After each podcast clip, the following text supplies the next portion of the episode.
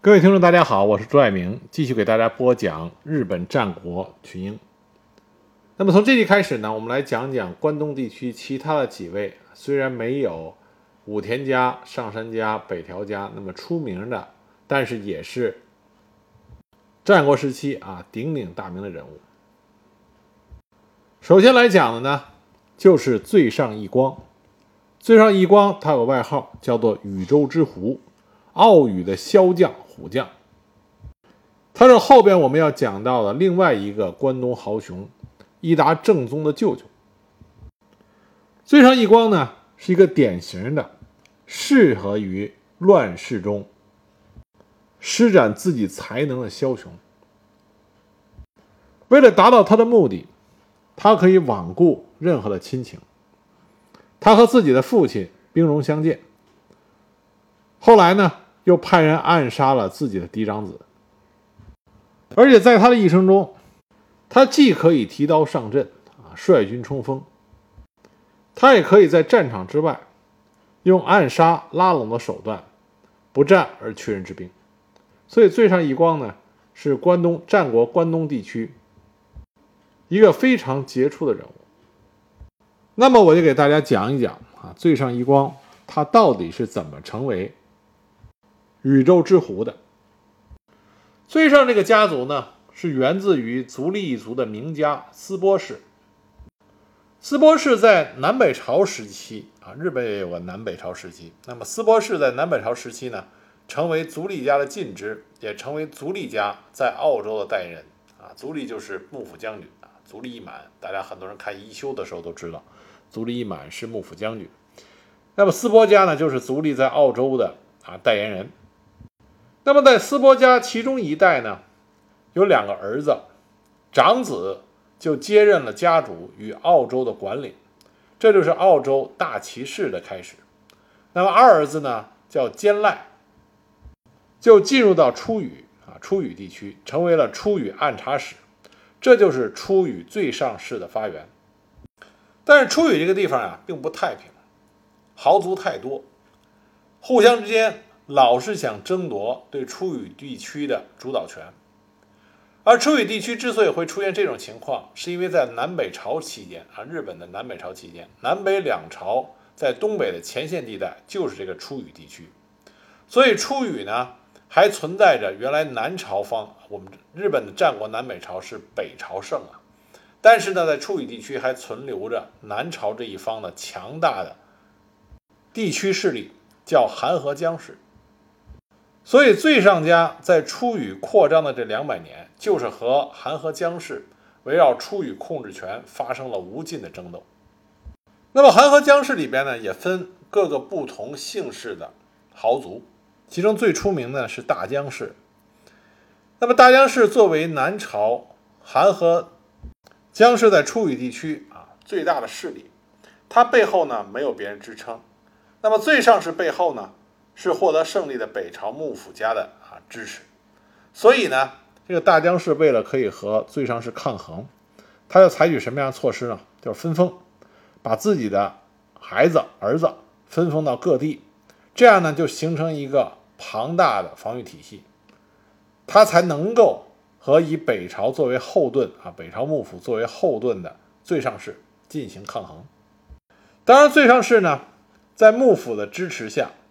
迅速的在出羽地区获得了优势。而大江氏在正式成为了韩河江氏的主导以后，也被迫的暂时认可了最上氏在南出羽的统治，双方面呢进入到一种相对平静的对峙状态。这个时候状态呢，就在出羽地区最上氏和韩河江氏对峙。那么最上氏背后呢，是澳洲的管领大骑士啊，跟自己出于同一个家族的澳洲管领大骑士，再加上幕府的镰仓公方，这些呢是支持最上氏。不久之后，这个形势被打破了。那如何被打破呢？这要说到关东另外一个豪族，就是伊达家。伊达家有两个伊达正宗，那么很多人熟悉的是后边的那个独眼龙伊达正宗，我们以后会讲到。但实际上，伊达家呢在之之前也有一个伊达正宗，这个伊达正宗一点都不亚于后面的独眼龙伊达正宗。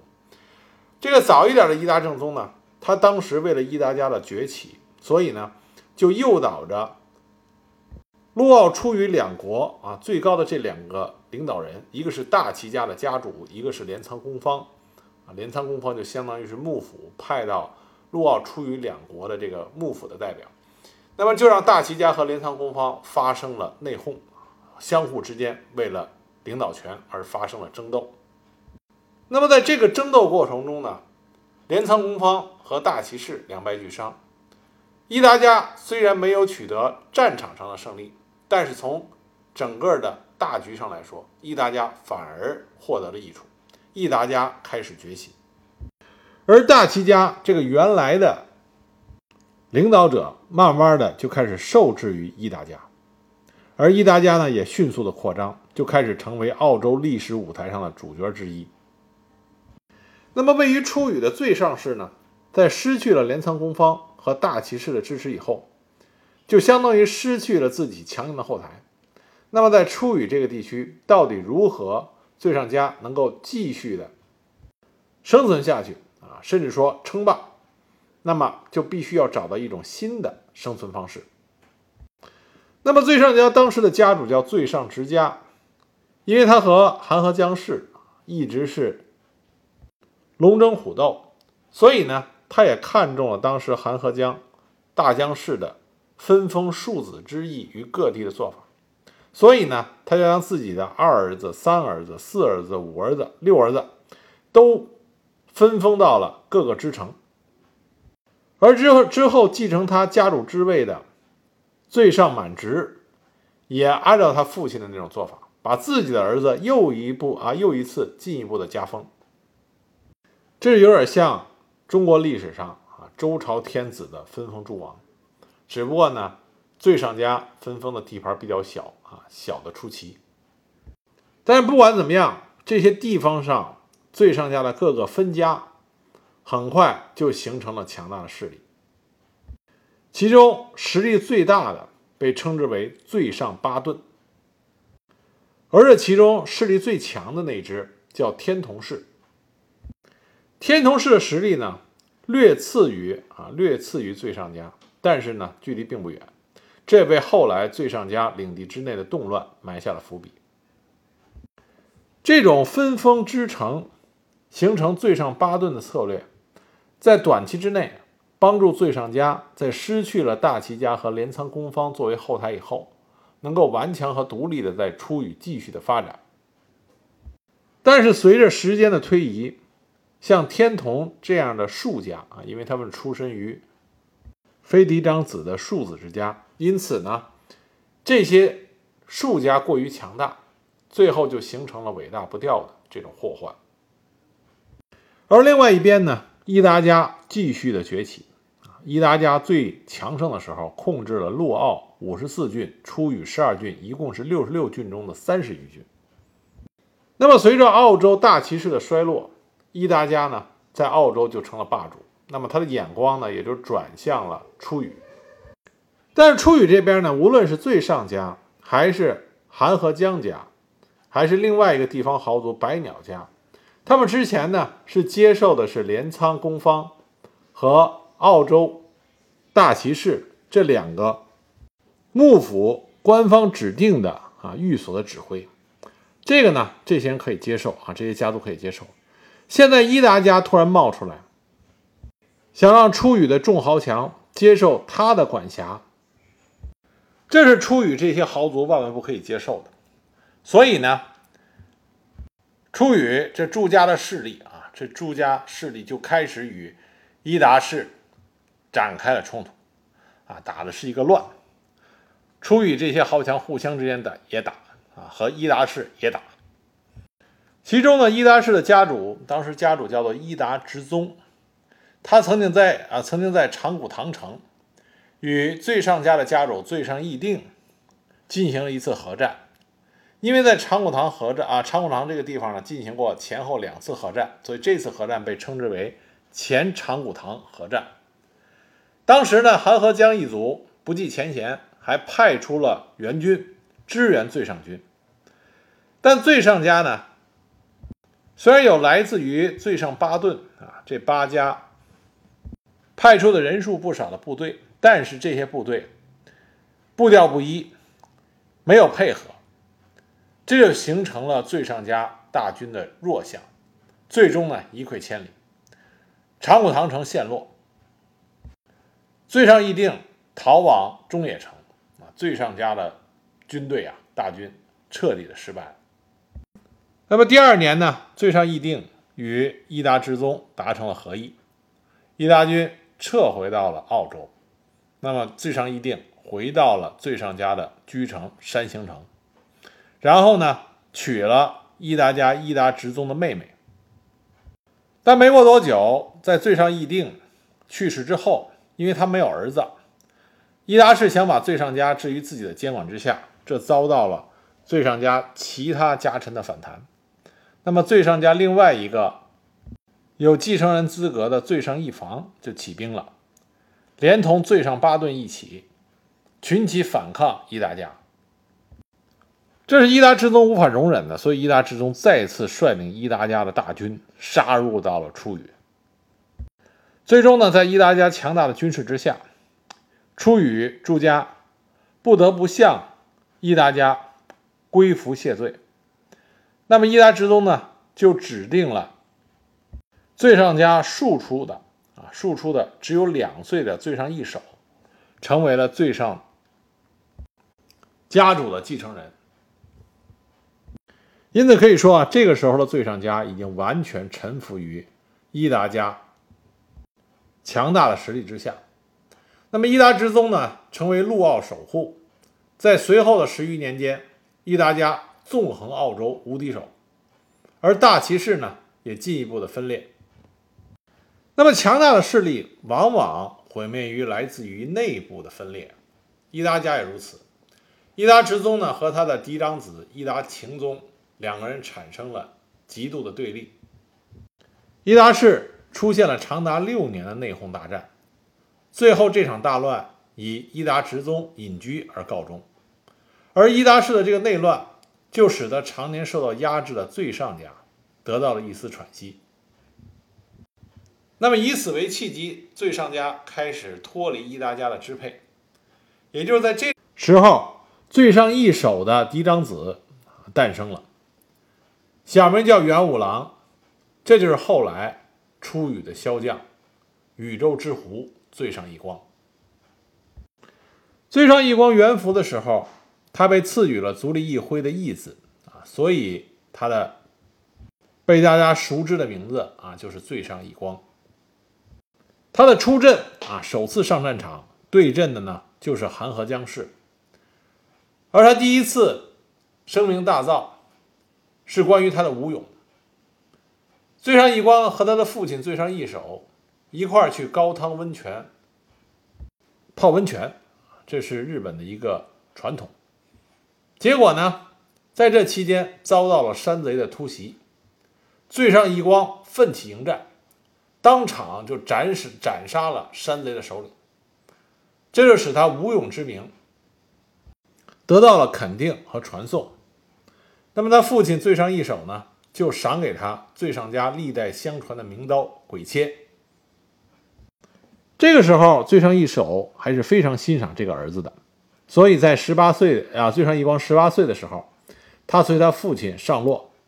面见了当时的将军足利义辉。这也正式的表明，最上一光将顺利的成为山形城的下任城主，也就是代表着他是最上家家主的继承人。但是很快呢，事态就发生了变化。